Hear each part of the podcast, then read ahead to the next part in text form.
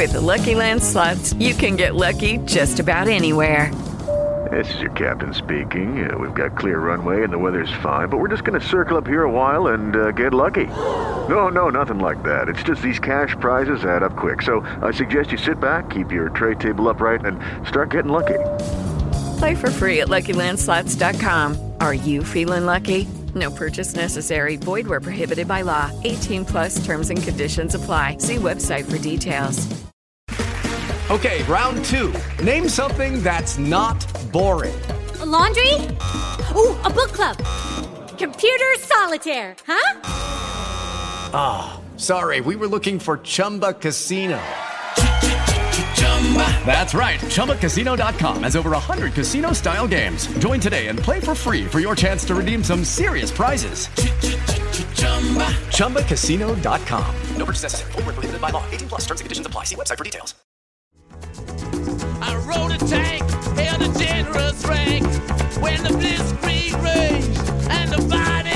I rode a tank, held a general's rank when the blitzkrieg raged and the bodies stank. Conduje un tanque con el rango de general cuando la guerra relámpago arreciaba y los cuerpos se pudrían. Es una de las ubicaciones que Mick Jagger le da al diablo en la canción Simpatía por el Demonio. Un general de tanques, presumiblemente del ejército alemán. Como dice el refrán, más sabe el diablo por viejo que por diablo. Pero hoy, en Blitzkrieg Pop, en Uicast, no vamos a hablar de la astucia del diablo. Vamos a hablar de la astucia del zorro. Hoy vamos a hablar de uno de los generales más famosos de la Segunda Guerra Mundial.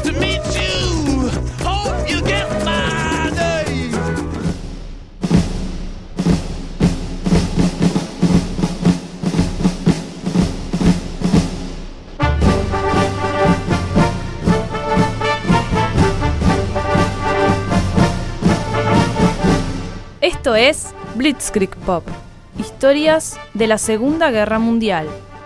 Conducción, Juan Chuní.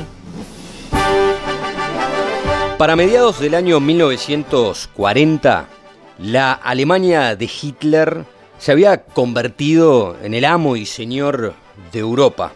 Los franceses, que tan valerosamente y tenazmente habían combatido en la Primera Guerra Mundial, habían sido derrotados de una manera estrepitosa, tal como habían sido derrotados en el año 1870 en la batalla de Sedan por aquel imperio alemán en formación comandado por el canciller de hierro Otto von Bismarck. Francia había sido humillada, aplastada por una máquina beligerante moderna, donde la acción conjunta de los blindados y los ataques en picada de los aviones Stuka habían dejado pasmados, confundidos a las tropas y a la oficialidad francesa.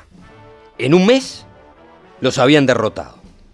Y también habían sido derrotados los ingleses. Inglaterra también había sido humillada por la maquinaria bélica de Hitler, con el famoso episodio de Dunkerque y el rescate de buena parte del ejército inglés en una aventura voluntaria, con miles de embarcaciones de cualquier tipo, lanzándose a cruzar el Canal de la Mancha para sacar de las garras de la Wehrmacht y de la Luftwaffe a lo que quedaba de ese derrotado ejército inglés. Un mes de combate. Un mes de combate, Hitler había vengado el Tratado de Versalles, en pocos meses había derrotado a Polonia, había conquistado eh, Dinamarca, Noruega, Bélgica, los Países Bajos. Y ahora Francia, Francia caía derrotada y le hacían firmar el armisticio de esa derrota en el mismo vagón de tren que se había firmado el armisticio de la derrota alemana en el año 1918. A ese vagón subió Hitler, subió Göring, Hess, el canciller Ribbentrop, e impusieron sus condiciones. Cuando la batalla de Francia llegaba a su fin, Mussolini, que estaba especulando con el devenir de esta confrontación entre franceses, ingleses y alemanes, cuando ve que la balanza claramente se había corrido para el lado alemán, decide entrar en acción y le ordena a sus tropas cruzar la frontera por el sur hacia Francia e intervenir en, en la guerra con enormes dificultades, con muchos problemas. La verdad, los franceses combatieron muy bien y los italianos poco pudieron hacer. Una minúscula acción, en definitiva, que pretendía después sentarse a la mesa para ser parte del botín. Los alemanes los ignoraron. No, señor Mussolini, no, señores italianos, esta guerra contra los franceses fue ganada por nosotros. Francia quedó partida en dos una zona de ocupación administrada por los alemanes y un régimen títere llamado Vichy por el balneario desde donde se administraba ese sur de Francia que tenía al frente a un héroe de la Primera Guerra francés, el mariscal Philippe Pétain. El próximo paso de los alemanes era atacar Inglaterra, calcular si era posible tener el control aéreo sobre el Canal de la Mancha y organizar una invasión anfibia a través del canal y poder vencer a los ingleses en su propio territorio. Mientras eso sucedía con los alemanes, Mussolini, que ya había entrado en la guerra, definía cuál iba a ser su siguiente paso para Make Italy Great Again, para hacer a Italia grande de nuevo.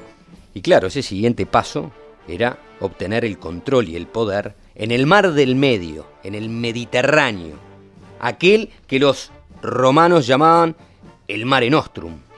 ¿Por qué? Porque lo rodeaba a ese mar dominios de las legiones romanas en Europa, en el Oriente y en el norte de África. Los italianos ya habían intervenido en el continente africano en el año 1935, invadiendo Etiopía, que habían peleado prácticamente con lanzas contra un ejército moderno y aún así habían dado combate, batalla pero los italianos se habían hecho de una colonia en África y tenían en su poder Libia. Libia fronteriza con Egipto. Egipto, el lugar donde estaba el poder de los británicos en el Mediterráneo con el control del Cairo y buena parte del pasaje del comercio interoceánico, entre Mediterráneo, Atlántico e Índico. Así que ahí quería pegar el golpe eh, Mussolini, aprovechando que los ingleses estaban maltrechos, malheridos, atacar en el norte de África, atacar a las fuerzas británicas y conquistar el Cairo y quitar a los británicos eh, del medio. Ese ataque estuvo a cargo del mariscal Graciani, Rodolfo Graciani, que preparó su ejército para atacar a los ingleses y derrotarlos en el norte de África pero lo cierto es que terminó en una resonante derrota. El contraataque de las fuerzas británicas al mando del general Wavell fue contundente, total. En dos meses sacó a los italianos de Egipto y los hizo correr por toda Libia hasta hacerlos atrincherarse en el puerto de Trípoli. Allí quedaron los italianos preparando sus defensas. Los ingleses los habían barrido del norte de África, los habían barrido por más de 800 kilómetros, habían capturado 130.000 prisioneros, habían destruido nueve divisiones italianas y apenas los ingleses habían perdido mil hombres en combate. Esto fue el derrumbe de las esperanzas de que Mussolini había puesto en aquella campaña triunfal, en ocupar Egipto y sacar a los ingleses del Mediterráneo. Ante esta situación, Hitler, a quien nunca hasta ese momento le había importado el frente del Mediterráneo, el frente del norte de África, reaccionó.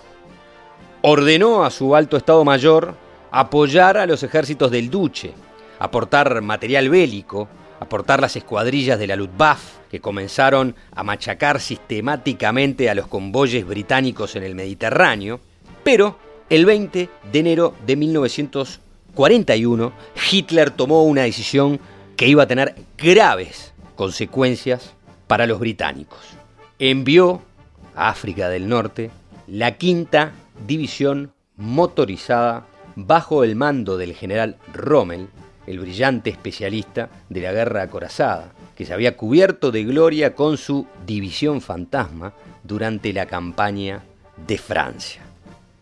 Hitler tuvo que con mucho tacto escribirle una carta a Mussolini para pedirle que lo que quedaba de las tropas italianas se pusieran a la orden de esta división, de la quinta división, al mando del general Erwin Rommel, para resistir el avance de los ingleses. Así que le escribe a Mussolini una carta el 28 de febrero y le ponía lo siguiente. Tengamos paciencia unos días más. Creo que todo nuevo intento de los ingleses en dirección a Trípoli, en Libia, acabará fracasando. Le agradezco, Duce, que haya consentido en poner sus unidades motorizadas a disposición del general Rommel.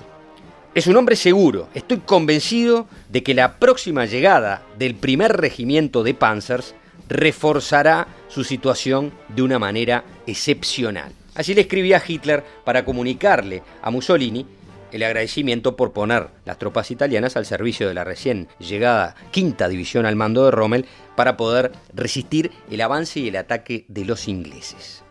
Pero Rommel iba a hacer algo más que ayudar a los italianos a salir de un apuro. Rommel iba adueñarse de la guerra. Como un maestro del arte militar, pasaría con sus acciones de general a mito.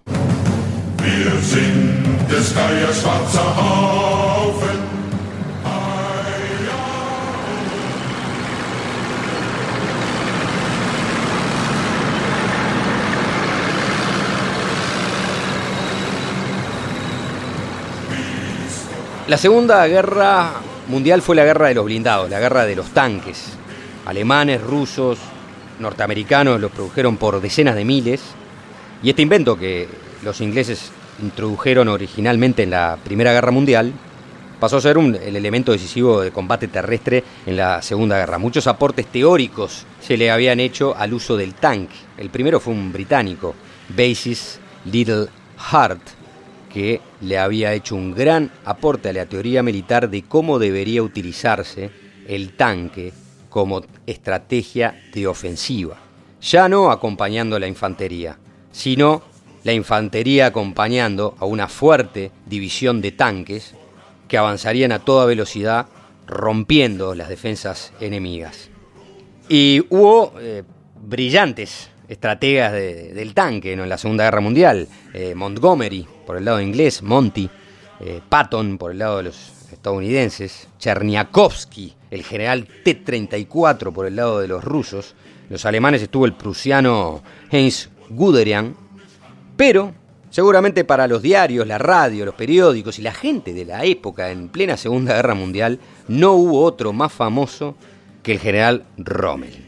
Fue a Rommel a quien Hitler le encomendó en enero de 1941 desembarcar en Libia, en África, y salvarle el pellejo a los italianos. La orden era clara, había que defender las posiciones y nada más. Por eso iba una división acorazada bastante humilde en cuanto al material bélico y los suministros que, que tenía. Esa orden, la de defender las posiciones, fue interceptada por los ingleses. Tenía muy claro, interceptando más de una vez las comunicaciones alemanas, que el alto mando alemán había ordenado defender, no atacar. Pero Rommel no estaba dispuesto a acatar esa orden y a guiarse por las estrategias diseñadas en un laboratorio de oficiales a miles de kilómetros de la situación donde se estaba haciendo la guerra. Así que el 31 de marzo de 1941, a pocos meses de su llegada, decidió dar el zarpazo. Se movió en la madrugada con sus tanques y al alba sorprendió a los confundidos británicos que no podían creer lo que estaba pasando. Los alemanes no estaban ya defendiendo Trípoli, los estaban atacando. Rommel desencadenó una confusión brutal en el alto mando británico, que no podía entender cómo se había desobedecido una orden de Hitler, que era la de no atacar. Y Rommel, que había hecho una lectura perfecta de lo que era el combate en el desierto, él decía es como una batalla naval, hay pocos lugares donde uno pueda asegurar una posición y defenderse. El territorio, una vez que uno rompe una posición y hace una brecha, es, es, como un mar, es un mar, es una llanura desértica, esto es como una guerra naval.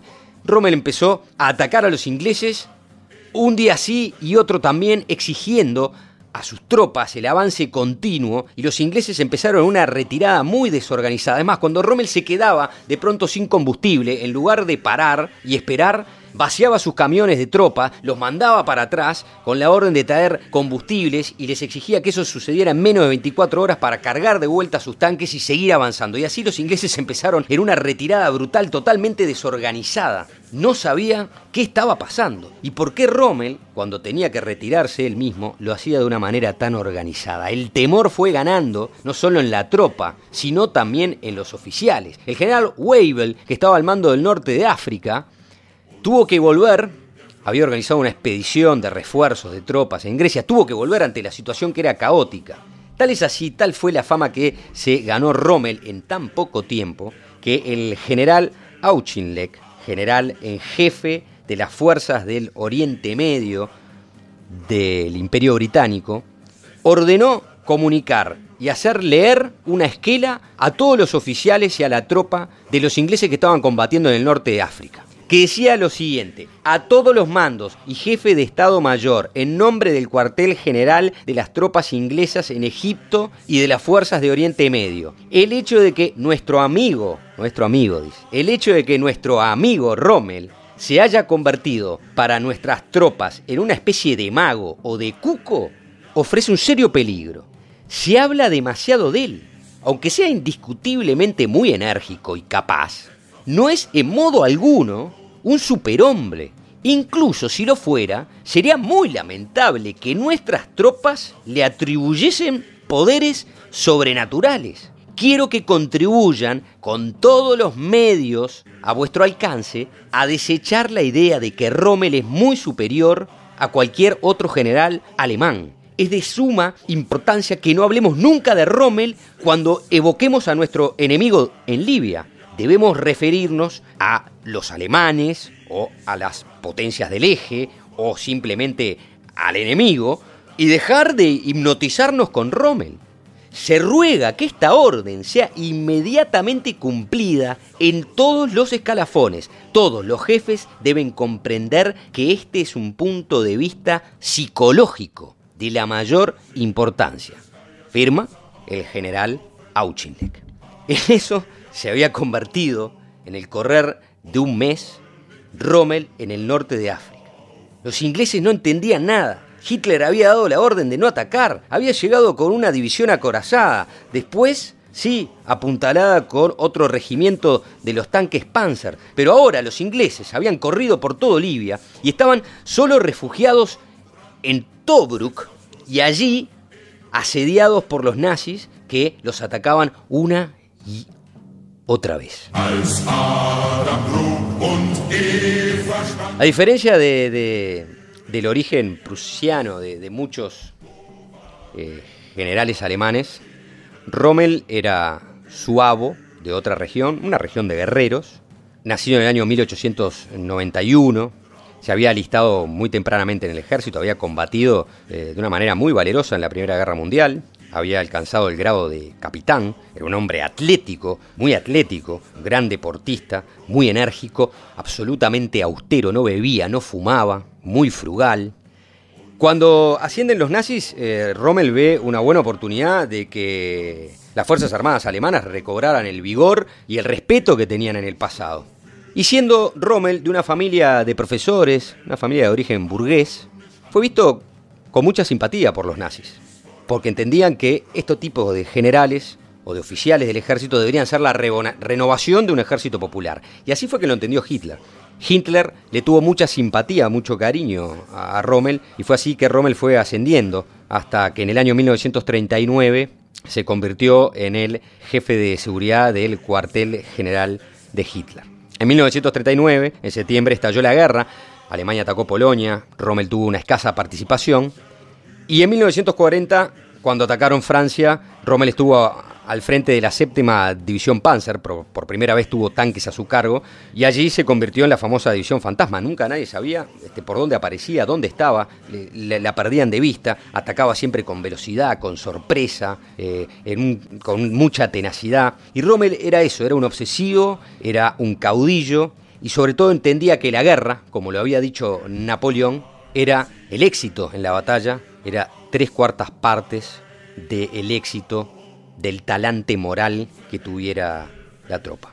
Desmond Young, un teniente coronel británico que, que peleó contra Rommel en el desierto, lo describía así. A pesar de la leyenda que lo auroleaba, es muy difícil comprender por qué Rommel se convirtió tan rápidamente en un tipo al estilo de Napoleón, una especie de cuco, tanto en el Cairo para los paisanos y los soldados de la retaguardia, como en la primera línea, donde representaba para todos una amenaza cercana y personal. Su reputación de soldado había llegado al máximo cuando llegó a África del Norte, sin embargo había tenido que adaptarse a un nuevo tipo de guerra y a la extraña y exigente vida del desierto. Sería aventurado decir que allí se encontró en su elemento, pero llegó a ser rápidamente tan digno del desierto como un beduino. Quizá Rommel no era un gran estratega, ha dicho el general Bayerlein, pero de todo el ejército alemán era sin duda el hombre que mejor se adaptaba a la guerra del desierto. Era una guerra de jóvenes y sin embargo Rommel desde hacía tiempo ya no era un muchacho. Gracias a los años de esquí y de alpinismo, estaba en excelente forma física, era fuerte como un caballo, ha dicho un joven oficial alemán, asimismo campeón de esquí. Nunca me he encontrado con un, como un hombre como él. Podía pasarse varios días sin comer, sin beber, sin dormir. Dejaba atrás a hombres 20 o 30 años más jóvenes que él. Quizás era únicamente demasiado duro consigo mismo y con los demás. Cuando llegaron a África, Rommel, que se ocupaba de pilotear su propio avión para hacer el reconocimiento de cómo estaba el frente, sus tropas, le habían dicho, jamás se le ocurra subirse a un avión en medio de una tormenta en un desierto, una tormenta de arena, a la que le temen las personas que viven acá desde el principio de los tiempos. Con la primera tormenta de arena que se encontró Rommel que hizo, se subió a su avión y salió a pilotear para hacer un reconocimiento de tropas. Volvió al rato, se bajó y demostró que las tormentas de arena no eran tan peligrosas ni había que tenerle tanto miedo. Bueno, ese era Rommel, era como una suerte de Napoleón, la energía que le ponía y lo que le transmitía a su tropa. Lo mejor de Rommel, sin embargo, dice Desmoyan, se revelaba en el combate. Su verdadera naturaleza era la de un jefe, un conductor de hombres, voluntariamente y a la vez por corazonada, confiaba en su instinto. Fue el primero que consideró la batalla en el desierto como una batalla naval. El primero que comprendió que ningún almirante ha ganado nunca una batalla naval desde una base terrestre. Para jugar una situación militar tenía un cerebro y una vista excepcionalmente rápidas, pero la razón por la que aprovechó tantas ocasiones fugaces y el secreto de sus primeros éxitos radica en el hecho de que no esperaba nunca que llegase la información por el conducto ordinario del mando. Estaba en todas partes a la vez para verlo todo por sí mismo, en su avión, en su tanque, en su coche acorazado, en su Volkswagen o a pie. Así pudo transformar sus reconocimientos en ofensivas victoriosas sin tener que perder el tiempo necesario para hacer nuevos planes. Él se arrojaba en medio del huracán y guiaba la tempestad en la guerra moderna. Así lo describía Desmond teniente coronel de las fuerzas británicas que lucharon contra Rommel en el norte de África. Ahora bien, enero llega Rommel al África, enero de 1941. 31 de marzo inicia sus ataques contra los ingleses, a contrario censo de lo que le había ordenado el alto mando alemán sobre junio de ese mismo año, había tomado el puerto ciudad de Tobruk, que tanto habían defendido los australianos y los ingleses, se habían caído. Se le abría, ahora sí, ante sí, ante Rommel, Egipto y el Cairo, la posibilidad de sacar de una patada a los ingleses del Mediterráneo, infligirles una nueva y humillante derrota. Allí estaba aparentemente la infranqueable frontera de Egipto desguarnecida. Y ahí Rommel apuntó sus tanques hacia el Cairo por una victoria definitiva. Pero eso, eso no lo vamos a escuchar hoy. Eso será en un próximo episodio de Blitzkrieg Pop por WeCast. Será hasta la próxima.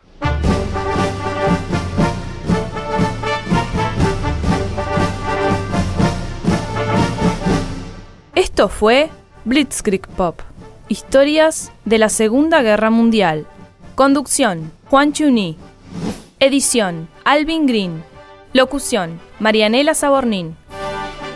Podés escuchar este podcast y todos los podcasts de Wicast en wicast.com, Spotify, Apple Podcast, Google Podcast, TuneIn o cualquier plataforma de podcast. Es una producción de Juan Chuní y Wicast.